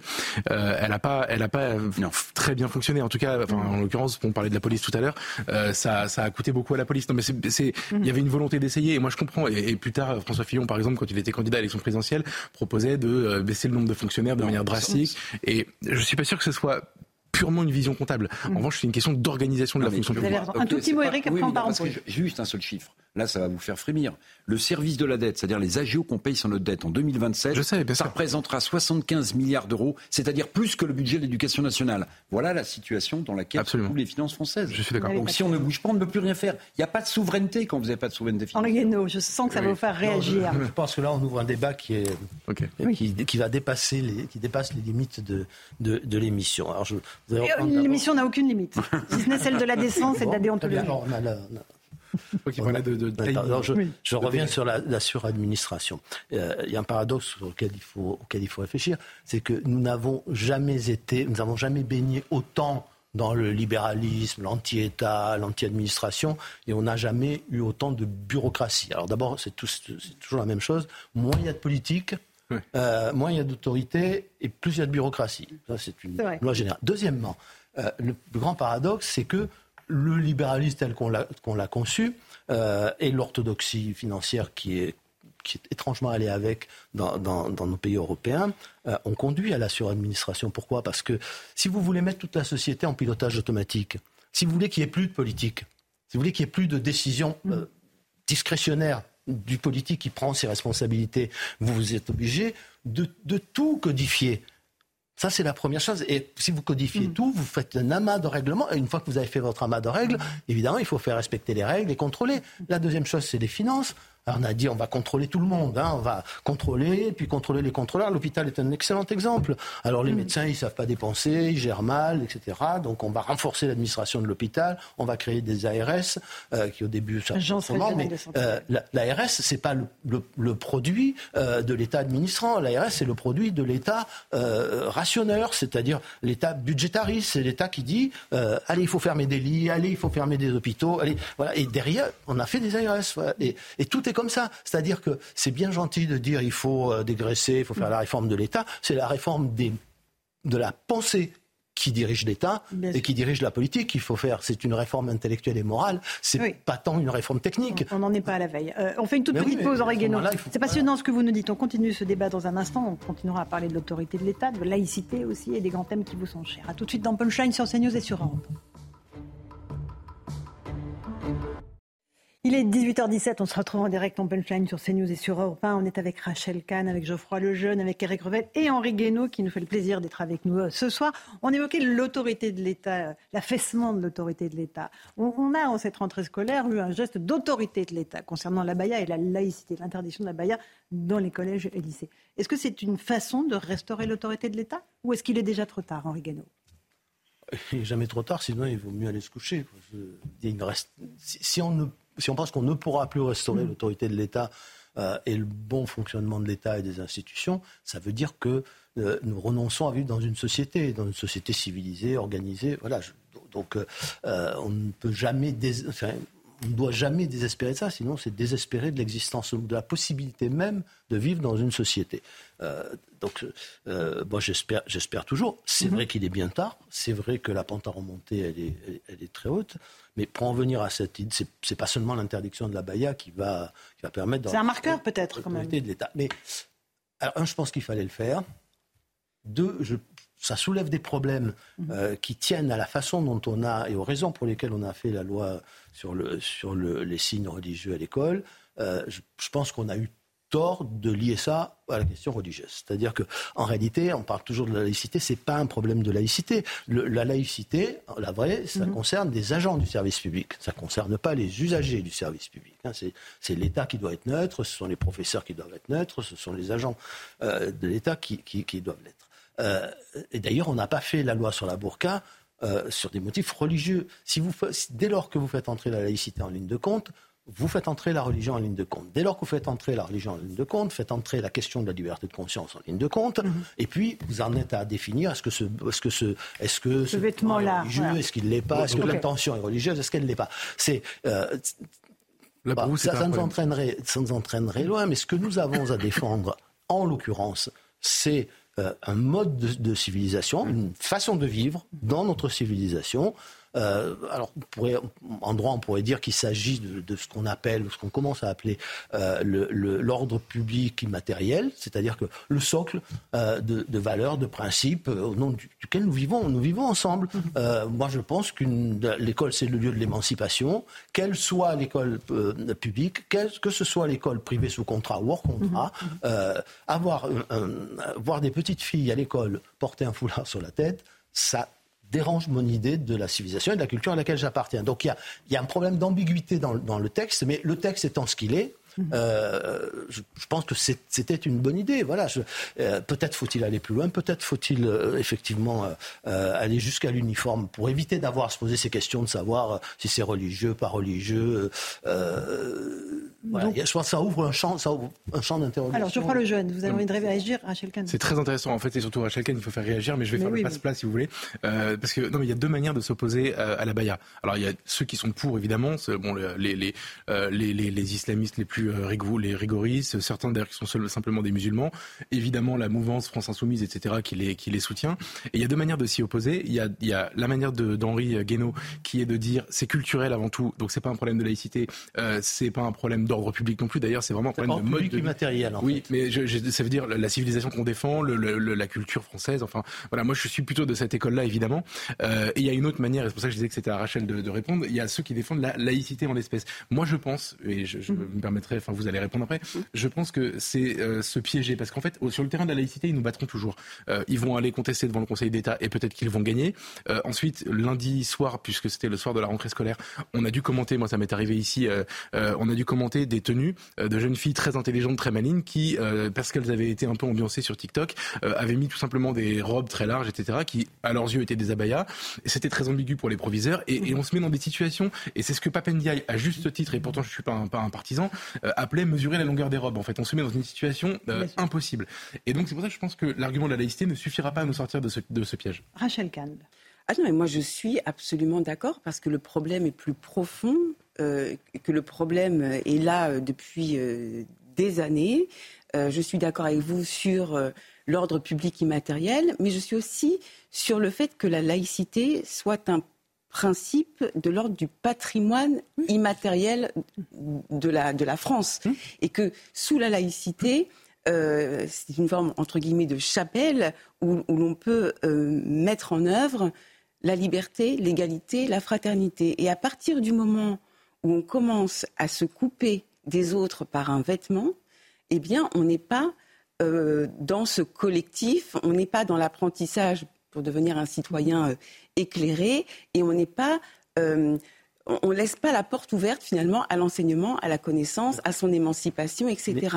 Donc je ne suis pas tout à fait, je suis pas contre. Hein. C'est-à-dire mmh. qu'effectivement le piège, c'est de se ce serait de dire que la baya est strictement un vêtement religieux, alors que c'est un, vêtement idéologique et politique. Mais lorsqu'on inscrit sous la laïcité que la laïcité permet la liberté de conscience, ça fait entrer aussi la question politique et pas simplement euh, et, pas simplement religieux. En tout cas, aujourd'hui, mhm. avec ce qui se passe sur l'évolution à travers le monde de l'islam politique, euh, ça fait entrer cette question. Donc c'est compliqué d'un point de vue euh, politique et religieux ensemble.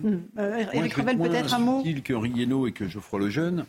je vais vous dire, moi je pense que en réalité, l'école de la République, elle est laïque elle est laïque. Je n'en demanderai jamais. Ça veut dire que, mon cher Henri, quand vous employez le mot d'ambiguïté, je trouve que vous êtes assez ambigu dans votre raisonnement. Pourquoi? Mais je vais vous dire, alors, si je peux me permettre. Oui, bien sûr. Non, non, mais mon intelligence ne me permet pas de comprendre vos subtilités. Mais... de Très bien. Non, mais je veux dire, si vous commencez, Parlez bien devant le micro, Eric. Si vous commencez à nous expliquer, si vous voulez, que le fait de rentrer avec un vêtement qui soit cultuel, culturel, religieux dans l'école de la République ne remet pas en cause les fondements même de l'école de la République, je ne vous suivrai jamais. Pourquoi? Parce qu'il euh, euh, y a des écoles privées qui permettent, si on a envie de suivre un enseignement judaïque, coranique, euh, catholique, d'y aller. Moi, je pense que ce sanctuaire-là, il doit être préservé. Il doit être préservé surtout au moment où l'autorité de l'État s'effondre, où les preuves courent derrière une autorité qu'ils ont perdue, et où on essaie de trouver de maigres repères pour essayer de se reconstruire. Donc, Henri, pas vous, pas maintenant, pas après ce que vous avez fait. Micro, micro. Allez-y, Henri Guenot, votre réponse, je, prendre avance. Je ne mets pas en cause le fait qu'il faut, il faut se débarrasser de la baya et du reste. ce sont les raisons pour lesquelles on le fait, parce qu'elles nous mettent dans une situation euh, qui est une situation très complexe et, pratiquement insoluble. Et euh, là où je ne suis pas d'accord, c'est de dire bah, ils n'ont qu'à aller dans les écoles, dans des écoles privées. Mm-hmm. Non, parce que là, on a tout raté. Si, si en masse, ils se déplacent vers, vers des écoles privées, alors bonjour pour l'assimilation, euh, on, on, ne fait qu'accroître le communautarisme. Moi, je veux qu'on définisse, je ne vais pas faire plaisir à tout le monde, mm-hmm. je veux qu'on définisse ce qu'est une école. Voilà, qu'on dise, voilà, une école, c'est ça. Qu'elle soit privée sous contrat, privée hors contrat ou publique. Mhm. Dans cette école, il y a un certain, dans, l'école, il y a, puisque la, scolarité est obligatoire jusqu'à 16 ans, il y a un certain nombre de principes, de règles à respecter, y compris d'ailleurs dans, la, dans, dans, les matières de, à enseigner et dans la façon dont, dont on les enseigne. Alors, il ne faut, pas, il faut pas aller très loin dans le détail, mais il y a des... Moi, je ne veux pas voir des petites filles avec des foulards sur la tête dans des classes, ni à l'école publique, ni dans les écoles privées, je, pense que, euh, mais la question là n'est pas celle de la laïcité en tant que telle, c'est-à-dire pas celle du rapport à la religion. La question, parce que au fond, ni le politique ni le juge n'a quelque chose à dire sur la religion dans notre société. En revanche, euh, il a quelque chose à dire sur la valeur d'émancipation. L'école, c'est fait pour l'émancipation, donc euh, l'émancipation des, petites filles, ça, ça, passe pas par le foulard. Et d'autre part, il y a quelque chose qu'on oublie tout le temps, c'est-à-dire qui paraît tout à fait secondaire, anecdotique, s'appelle la politesse. Vous savez, la politesse, c'est, ce, sont un tas de petites règles qui permettent de vivre ensemble. Mhm. Ça, chaque civilisation, chaque culture a ses règles de politesse. Quand j'étais jeune, euh, toutes les femmes portaient des foulards. Et c'était très mal vu pour une femme de ne pas porter de foulard. De sortir en cheveux, comme on disait. en cheveux, c'est pas bien. Euh, mais quand n'importe laquelle, qu'elle soit musulmane, catholique, protestante, quand elle rentrait quelque part chez un commerçant ou chez quelqu'un d'autre, elles enlevaient le foulard. C'était une règle de politesse. Ces règles, elles sont indispensables pour vivre ensemble. Et je précise en plus, encore une fois, que la loi sur la burqa n'a pas été faite sur le principe de laïcité. Encore faut-il que, que tout le monde en soit persuadé. J'aimerais qu'on regarde un exemple à Stein, en Seine-Saint-Denis, où les professeurs se sont mis en grève pour de nombreuses raisons, mais aussi pour manifester leur désaccord avec l'interdiction de la baya. C'est un sujet de Nicolas Fontaine. Je vous passe la parole ensuite. Une dizaine de professeurs se sont réunis devant le lycée Maurice Utrio de Stein. Et pour cause, le corps enseignant a lancé un appel à la grève.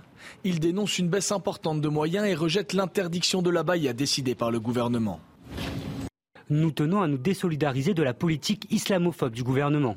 Nous n'avons pas à faire la police du vêtement, nous refusons de stigmatiser les élèves qui portent une abaya ou un camis. Pour Farid Haïd, conseiller municipal à Pierrefitte-sur-Seine, cette polémique a pour objectif de cacher un problème bien plus important. Il faut parler aussi de la qualité d'enseignement. Il faut parler des enseignants qui seront devant les élèves. Et qu'est-ce qu'on nous sort Gabriel Attal pour faire son coup de pub et pour effacer euh, Darmanin, qu'est-ce qu'il fait? Il fait son petit coup de pub avec la baya. Nous, ce qu'on souhaite, c'est faire en sorte que nos enfants puissent réussir. Et pour que nos enfants puissent réussir, c'est des moyens pour l'éducation nationale des enseignants formés, et des, euh, des, infirmières. Des professeurs rejoints par des parents d'élèves qui dénoncent une hausse des effectifs dans les classes, passant de 24 à 30 élèves, et la baisse du nombre de CPE, 3 au lieu de 4. Aujourd'hui, ce sont plus de la moitié des professeurs qui se sont mis en grève dans ce lycée de Seine-Saint-Denis.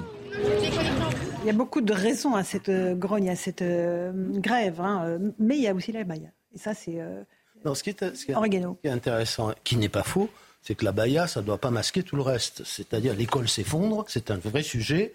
Euh, et, il faut le prendre à bras le corps. Tout ce qu'il dit sur le, tout ce qu'a dit ce, monsieur sur l'état de l'école est vrai, et même c'est même bien au-delà. Je ne trouve pas très responsable de la part d'enseignants d'engager ce combat contre l'interdiction de la baya, même si encore une fois, dans une situation enfin, que je trouve assez, assez complexe mm-hmm. à cause de la façon dont on a rédigé la loi de, de, de 2004. Mais mais il euh, euh, avait il n'y a pas à court terme, il n'y a, pas le choix, mais il faut réfléchir peut-être encore une fois que, au fond, la solution c'est celle de l'uniforme, peut-être. Euh, mhm. Je ne parle pas de la tenue unique du président de la République, dont on ne sait pas très bien ce que c'est, mhm. ce, que c'est, mais c'est peut-être une solution.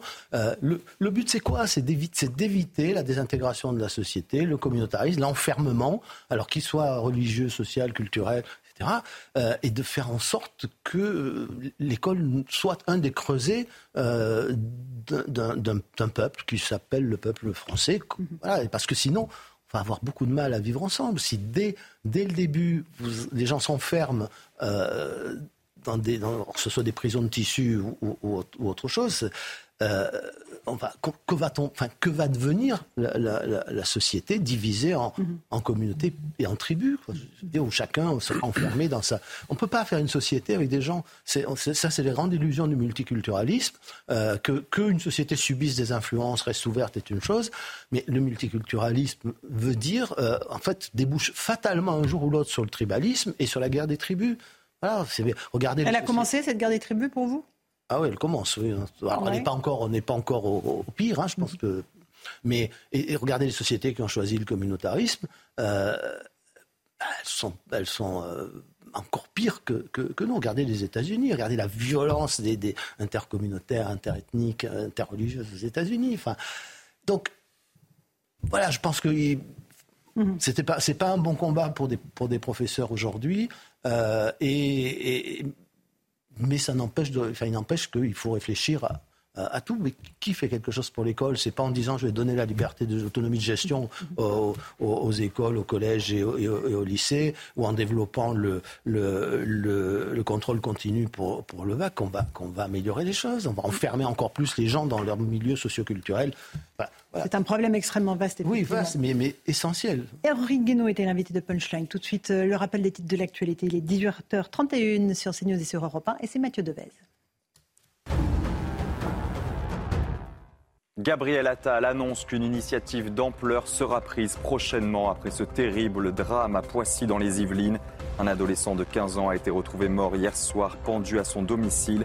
Selon le ministère de l'Éducation, des faits de harcèlement avaient été déclarés au cours de l'année scolaire précédente. Et cette année donc, l'adolescent avait effectué sa rentrée dans un autre établissement. Le ministre de l'Éducation annonce également l'ouverture d'une enquête administrative sur les accusations de harcèlement. Le chef de la diplomatie américaine est à Kiev pour une visite surprise. Un déplacement de deux jours durant lequel Anthony Blinken devrait annoncer une nouvelle aide d'un milliard de dollars à l'Ukraine. Et sur le front, au moins 16 personnes ont été tuées dans un bombardement russe sur un marché dans l'est de l'Ukraine. Enfin, cette année sera probablement la plus chaude jamais enregistrée dans l'histoire. Selon l'Observatoire européen Copernicus, l'été a été marqué par les températures mondiales les plus élevées jamais mesurées. Une température moyenne mondiale de 16,77 degrés et de nombreux records de chaleur ont été battus dans l'hémisphère sud. Merci beaucoup Mathieu Devez pour ce rappel des titres de l'actualité 18h32. On fait une toute petite pause. On se retrouve dans un instant. On évoquera le sujet très sensible de l'inceste. Emmanuelle Béard, actrice française très connue, brise le silence à 60 ans. Elle révèle avoir été victime d'inceste dans sa jeunesse. On en parle avec euh, une autre victime d'inceste, Sylvie Benamo, qui est psychologue, avec Charlotte Cobel, secrétaire d'État chargée de l'enfance. A tout de suite. 18h37, on se retrouve en direct dans Punchline sur CNews et sur Europe 1. On, va évoquer euh, la question de euh, l'inceste. Emmanuelle Béard, grande actrice française, euh, a brisé le silence à 60 ans. Elle révèle avoir été victime d'inceste dans sa jeunesse entre 10 et 14 ans. Elle ne dévoile pas le nom de son agresseur, mais affirme que ce n'est ni son père, Guy Béard, ni sa mère. Elle se livre aux côtés d'autres victimes d'inceste dans un documentaire qui sera diffusé fin septembre sur M6. on accueille sur ce plateau Charlotte Cobel. Bonsoir. Vous êtes secrétaire d'État chargée de l'enfance. Évidemment, ces sujets vous concernent euh, de très très près. Sylvie Benmouamou est là également. Merci de nous avoir rejoints. Vous êtes psychologue, vous avez été victime d'inceste et vous avez euh, fondé, cofondé le CAIPP, Collectif d'aide internationale inceste et pédocriminalité. On va d'abord écouter le récit de Dounia Tengour à propos d'Emmanuel Béard et de ce téléfilm extrêmement important, de ce documentaire, et puis je vous passe la parole. Un secret trop lourd à porter dans un silence trop bruyant, documentaire qu'elle a co-réalisé, l'actrice Emmanuelle Béard révèle avoir été victime d'inceste de l'âge de ses 10 à 14 ans, sans pour autant révéler l'identité de son agresseur. Dans un entretien exclusif accordé au magazine Elle, la comédienne est revenue sur cet épisode douloureux, la peur, mais aussi les raisons du silence des victimes. Ce qu'il y a de terrible, c'est que souvent la personne qui agresse n'a même pas besoin de dire tais-toi. C'est implicite, on se tait. Un silence que l'actrice a osé briser en se confiant à ses proches. Je l'ai dit à 14 ans. Pourquoi 14 ans?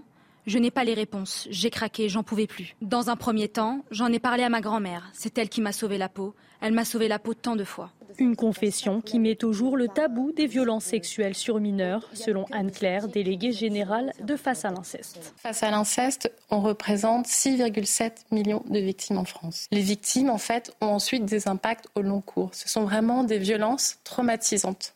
De son côté, l'exécutif n'a pas tardé à réagir, puisque la secrétaire d'État chargée de l'enfance, Charlotte Cobel, a indiqué qu'une grande campagne gouvernementale serait annoncée dans les 15 prochains jours. Charlotte Cobel, vous êtes euh, précisément sur notre plateau ce soir. Euh, un plan euh, est-il capable d'endiguer cette abomination qui se vit dans l'intimité des familles? Il y a toujours eu de l'inceste, il y a toujours eu beaucoup d'actions la police, de la justice pour euh, lutter contre l'inceste. Ce qu'il y a depuis un certain temps, c'est qu'on connaît la dimension de l'inceste. On sait qu'aujourd'hui, un adulte sur dix a vécu l'inceste dans son enfance. C'est glaçant comme chiffre. C'est glaçant. Vous entrez dans une classe aujourd'hui, trois enfants subissent ou subiront l'inceste dans leur histoire. Ça veut dire quoi, Laurence? Ça veut dire qu'autour de nous, nous avons des victimes d'inceste et autour de nous, nous avons évidemment des auteurs d'inceste. Donc aujourd'hui, le constat, on l'a, grâce notamment aux travaux d'une commission qui a été installée par le président de la République en 2021, la CIVIS, la commission indépendante des victimes euh, d'inceste et d'infractions sexuelles. On connaît le volume et il est terrifiant, vous l'avez dit. Et puisqu'on connaît aussi aujourd'hui, grâce au témoignage d'Emmanuel Béard, qui a eu ce courage extraordinaire, mais grâce au témoignage de victimes qui ont eu ce courage, y compris vous, bien sûr, madame, grâce au témoignage des victimes dans ce, reportage, grâce à celles qui ont parlé auprès de la Civise, on connaît le traumatisme que ça crée. Les violences sexuelles créent un traumatisme, l'inceste encore plus, on pourra y revenir, parce qu'il détruit l'être et il détruit la famille. Euh, quand il est pas révélé et quand il est révélé. Bien sûr. Sylvie Benamou, donc vous êtes euh, psychologue, vous avez été victime d'inceste. Quand Emmanuel Béard dit pourquoi à un moment donné est-ce qu'on sort du silence, mais parce que ça fait trop de bruit. Pourquoi on se tait, surtout dans un premier temps, parce qu'on a peur, parce qu'on a honte. Le silence, c'est le corollaire, c'est le pendant de l'inceste. Oui, tout à fait. Je voudrais juste euh, préciser que ce n'est pas un traumatisme, mais des traumatismes. Mhm. En fait, très souvent, on cumule les traumatismes. Euh, notamment par rapport aux négligences familiales, par rapport euh, au harcèlement scolaire aussi, enfin les violences conjugales. Donc voilà, donc c'est assez intéressant quand même de voir que c'est pas juste les violences sexuelles, hein, l'inceste. Alors euh, pourquoi le silence? Il y a beaucoup de raisons. effectivement, il y a la culpabilité et la honte. c'est ce que vous avez ressenti aussi? Oui, oui, tout à fait. La culpabilité et la honte, mais surtout d'abord on ne comprend pas. Et je pense que très souvent les agresseurs aussi s'en prennent à des tous jeunes enfants, tout simplement, dans l'inceste, parce qu'ils sont encore moins en capacité de réagir et donc beaucoup plus manipulables. Mhm. Donc je dirais qu'en fait, euh, la culpabilité et la, honte, peut-être que ça arrive dans un deuxième temps. Déjà, il faut arriver à comprendre ce qui se passe, même si à un moment donné, on se dit que ce n'est pas normal, et surtout, c'est extrêmement douloureux. Donc, il y a le fait de pouvoir penser les choses, mhm. les verbaliser, trouver du soutien, et ce qui est intéressant dans le cas d'Emmanuel Béard, c'est qu'elle dit qu'elle a quand même parlé à 14 ans. Mhm. Il y a beaucoup d'enfants qui parlent en fait des adolescents, mais on ne les écoute pas, on ne les soutient pas. Donc il y a vraiment cette difficulté de trouver de l'aide. Et je pense aussi qu'elle vient du fait qu'on est quand même profondément dans une famille dysfonctionnante. Donc c'est compliqué de trouver aussi de l'aide. Et par la suite, effectivement, la peur de ne pas être cru, le chantage affectif. On entend aussi souvent euh, tais-toi, on va pas te croire, ou euh, voilà ça reste dans la famille. Hein, donc après, c'est beaucoup plus facile, évidemment, de manipuler un enfant. Il y a une pression de la famille. Hein. Après euh, la commission de l'acte, il y a encore quelque chose qui pèse sur les victimes pour leur dire taisez-vous. exactement. Et c'est ça qui est terrible. C'est ce que vous avez vécu aussi, peut-être? Oui, oui, tout à fait. Moi, ma mère m'a dit clairement de ce terme. Elle s'en souvient pas. Mm. Mais euh, je, lui donne ce crédit parce que je pense qu'aussi, il y a sans doute eu un effet de sidération pour elle. Euh, vous avez été victime d'inceste de la part? De mon père. De votre père. Qui n'est plus là aujourd'hui. Euh, mais effectivement, euh, c'est vrai que euh, la famille n'est pas aidante, c'est très clair. C'est là aussi, c'est la raison pour laquelle je disais, on cumule vraiment plusieurs traumatismes en fait dans ce type de famille, les violences conjugales, etc. C'était mon cas aussi par rapport à ma mère. Bien sûr. Rachel Kahn, vous êtes avec nous, essayiste sur ce. Oui, c'est vrai que la, place du silence, la, honte, et puis le fait qu'il y a une, une présomption de mensonge en fait sur l'enfant, qui est très fort. Après, sur le, sur le cas d'Emmanuel Béard, je voulais revenir parce que c'est une grande actrice. On a enfin quelqu'un de la culture, c'est pas une influenceuse, ça nous change. Euh, César, euh, meilleur euh, espoir, féminin dans un second rôle, César dans un premier rôle. et pour moi, les artistes sont aussi des législateurs de l'ombre et peuvent entraîner justement les pouvoirs publics pour sensibiliser, pour être des modèles pour les jeunes filles. Euh, c'est un travail de comédienne. Donc en fait, elle connaît les mots, elle connaît la parole, elle s'est mise dans des, des vêtements d'autres personnages toute sa vie. Et à 60 ans, elle parle, enfin, pour aider euh, ses enfants. On connaît euh, son, son elle a quand même un profil très, très humain. Euh, Une grande humanité. Voilà. Mm. Donc euh, je, je, je, tenais à saluer parce que c'est pas évident aussi avec son image de se mettre au devant et, de se dire oui moi aussi j'étais une vie. Oui c'est pas très glamour. Voilà. non mais surtout ça peut impacter son image et donc avoir des répercussions professionnelles. Charlotte Cobel. Alors moi j'avais connaissance effectivement euh, de ce reportage avant l'été parce que je me suis déplacée auprès d'un certain nombre de chaînes pour annoncer la campagne que nous avions prévue. Et même si on ne peut pas se réjouir, bien sûr, voilà, il y a une conjonction dans cette rentrée d'un certain nombre d'événements. Dans quelques jours, il y aura aussi le consentement qui va sortir euh, sur nos écrans et qui va donc là aussi parler euh, de violences sexuelles. Alors, pas totalement dans la sphère familiale, encore qu'il y a quand même un sujet aussi euh, de place de la mère dans, cette histoire-là. Donc, quelque part, le combat d'Emmanuel Béard, en tout cas la force qu'elle a, moi j'espère aujourd'hui, avec la campagne que nous lancerons dans quelques jours, avec le mot inceste, mm. précisément, c'est la première fois qu'un gouvernement utilisera le mot inceste, parce qu'on joue toujours un peu sur violence par ascendant, personne ne comprend ce qu'on veut dire, voilà, et qui sera extrêmement choquante, qui passera, je pense, j'espère, les mmh. chaînes s'y sont engagées à un temps d'écoute important pour que plus personne ne puisse dire qu'il ne savait pas. L'idée, c'est bien sûr de mobiliser les adultes, parce qu'on l'a compris, les enfants, c'est très dur de parler. Il faut d'abord comprendre que ce qu'on nous fait, c'est pas normal. Il faut comprendre ce qui se passe. il faut sortir de l'emprise qui est bien plus forte dans le milieu familial. Il faut après trouver l'adulte qui comprend de quoi on parle avec les mots qu'on a à l'âge où on a. Et puis, il y a évidemment la barrière de la crédibilité de l'enfant face à l'adulte qui va en général nier. C'est assez rare qu'il reconnaisse. Donc, cette campagne, elle a vocation à être un électrochoc. Bien sûr, ça ne résoudra pas tout. Mais aujourd'hui, ce que je voudrais dire, c'est que c'est une mobilisation de tous les adultes, ceux qui parfois banalisent ce type de rapport sexualisé avec les enfants, toutes ces photos qui se baladent sur Internet. Aussi, ça contribue, je pense, à banaliser. Et puis dans les familles, ça n'arrive pas qu'aux autres, ça arrive à Emmanuel Béard, ça arrive dans tous les milieux, sur les filles, les garçons. Et aujourd'hui, dernière chose, 40%, presque 50% des auteurs ont été victimes. Ça veut dire quoi? Ça veut dire que nous ne rompons pas la chaîne mm. des violences dans les familles. Les violences conjugales, on le savait déjà. Les violences sexuelles sur enfants, c'est évidemment porter atteinte à la construction sexuelle d'un enfant et l'amener parfois lui-même à devenir auteur. Et là, alors là, c'est la honte sur la honte, etc. Donc, plus personne ne peut dire qu'il ne sait pas. C'est très important euh, d'avoir euh, parlé de l'inceste ce soir. J'aimerais vous faire écouter un autre témoignage. Ça aussi, il s'agit de violences sexuelles. C'est une euh, jeune joueuse de tennis qui s'appelle Angélique Cauchy qui est témoigne. Elle a 36 ans. Elle a été auditionnée à l'Assemblée nationale dans le cadre d'une commission d'enquête sur les violences sexuelles et sexistes dans le sport. Son témoignage est très dur. Elle raconte ce que lui a fait subir son coach pendant des années. Écoutez-la. Un jour, il m'a plaqué contre le couloir en face de sa salle de bain. Il m'a embrassé sur la bouche et là, ça m'a fait un choc. J'étais sidérée. Ça, ça s'est fait en quelques mois, en, même pas deux, trois mois. Et je lui ai dit non, il faut pas, c'est pas bien, moi je veux pas. Et il me dit mais quoi, tu sais, ça arrive souvent, les relations entraîneur-entraîné, on passe tellement de temps ensemble, c'est normal, euh, les gens peuvent pas comprendre, mais ça arrive souvent. Et moi je voulais pas du tout, il avait l'âge de ma mère. Il m'a dit euh, c'est rien, et moi, j'étais tétanisée. Dix minutes après, dans l'ascenseur, il m'a réembrassée. Et je ne me suis pas opposée physiquement. Et là, j'ai su que ça allait être compliqué de m'en sortir. Et en fait, euh, j'ai jamais rien dit à mes parents euh, parce que j'aurais pu peut-être le dire à ce moment-là. Après, c'était certainement trop tard, mais à ce moment-là, j'aurais peut-être pu le dire. Avant mes 13 ans, il m'avait déjà violée digitalement euh, avec le pénis. Et en fait, c'est ce que j'ai dit à la barre. C'est assez bizarre et étonnant de le dire, mais je préférais les filations parce que ça me faisait pas mal. Donc si c'était possible, je faisais une fellation. Si c'était euh, un endroit où je savais que y avait une possibilité pour qu'il se fasse prendre, bah, j'essayais de perdre du temps pour que ça se passe pas.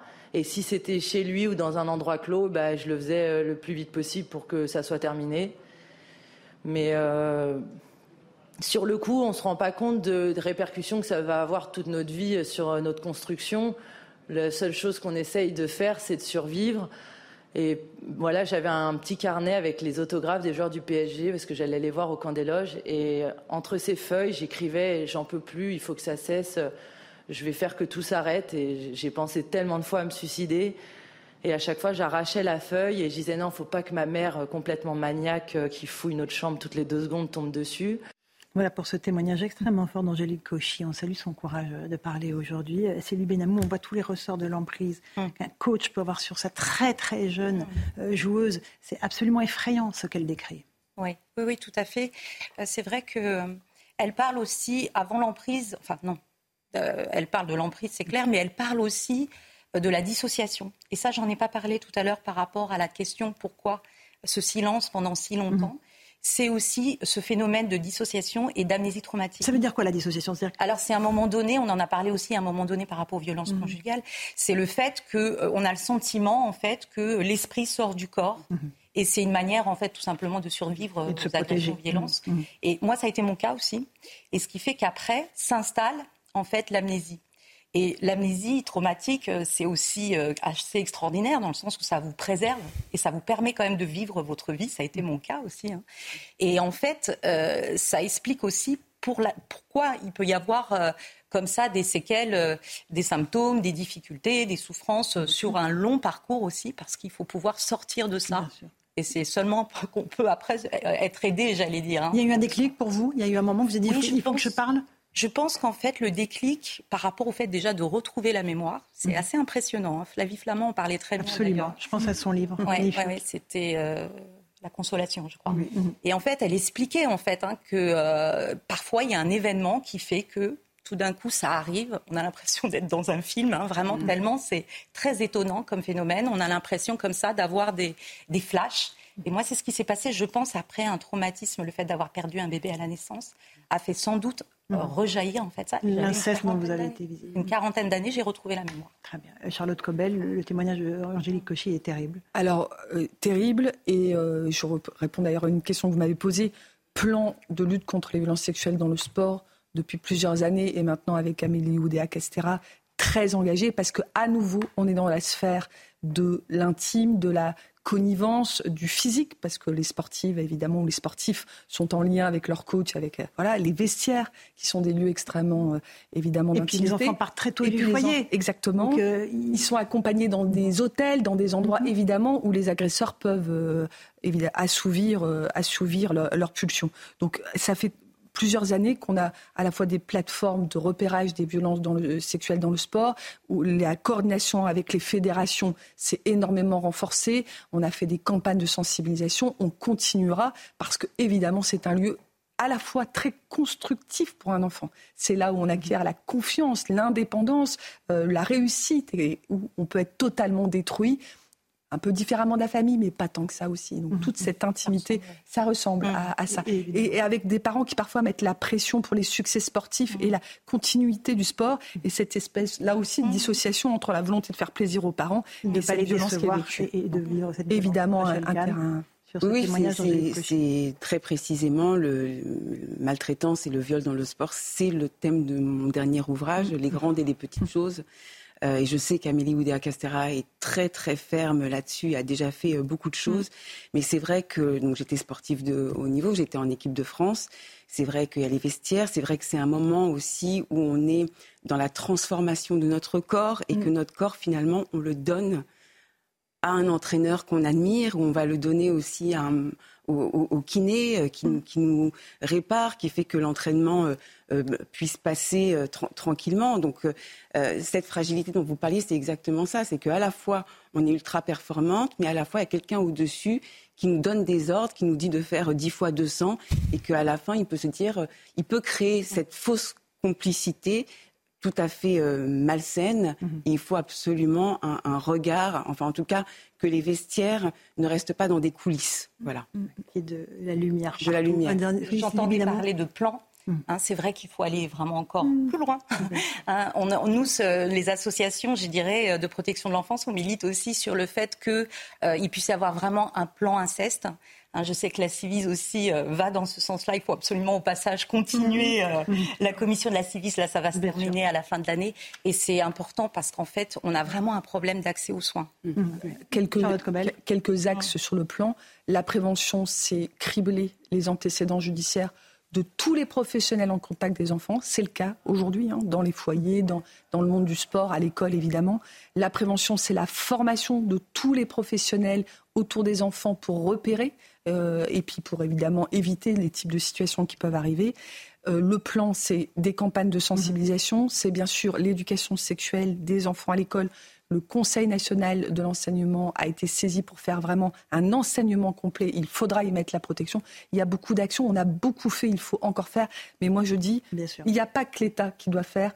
Tous les adultes aujourd'hui, où qu'ils soient, tous ceux qui doivent, savent, tous, mais même ceux qui doivent parler, au bénéfice du doute, parler. Le 119, permettez-moi, Laurence. Le 119, Évidemment, le 119, on le rappelle. Appeler, appeler. Et voilà, aujourd'hui, on est dans un tel niveau de violence qu'au bénéfice du doute, et c'est une magistrate qui vous parle, il faut parler.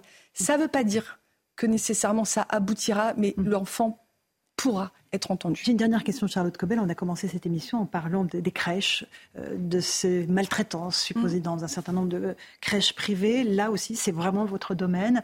Euh, est-ce qu'il y a un plan à mettre en place, des, commissions d'enquête à mettre Alors, en place? je voudrais pas mettre les choses sur le même plan, euh, Laurence. Non, mais c'est la dernière question. Il y a une Alors, les crèches, on a D'abord, c'est un sujet qu'on connaît, mm-hmm. puisque le ministre de la Solidarité qui a précédé Aurore Berger avait demandé une inspection générale sur ce sujet-là. Donc on connaît la, problématique. Deux choses très différentes. La qualité de la prise en charge qui se dégrade parce qu'on est dans un secteur privé pour différentes raisons et sur lequel il faut évidemment mhm. faire des choses. C'est ce qu'annoncera Laurence Berger demain. C'est différent quand même de l'acte volontaire de violence. Voilà. Les parents ont envie des deux, hein. pas de violence et une qualité de prise en charge. Mais permettez-moi de ne pas mettre les choses sur le même niveau. Moi, mon combat, c'est aucune violence sur les enfants, quelle qu'elle soit, en particulier les violences sexuelles, parce que celles-ci, elles détruisent et eh, elles ne sont pas vues. Merci beaucoup Charlotte Cobel, merci Sylvie Bénamo d'être venue apporter votre témoignage et Rachel Kahn. Merci à vous chers amis auditeurs et téléspectateurs sur Europe 1 dans un instant. Vous retrouvez Hélène Zélani sur CNews, Christine Kelly et ses invités pour Face à l'info. Bonne soirée à vous sur nos deux antennes, à demain.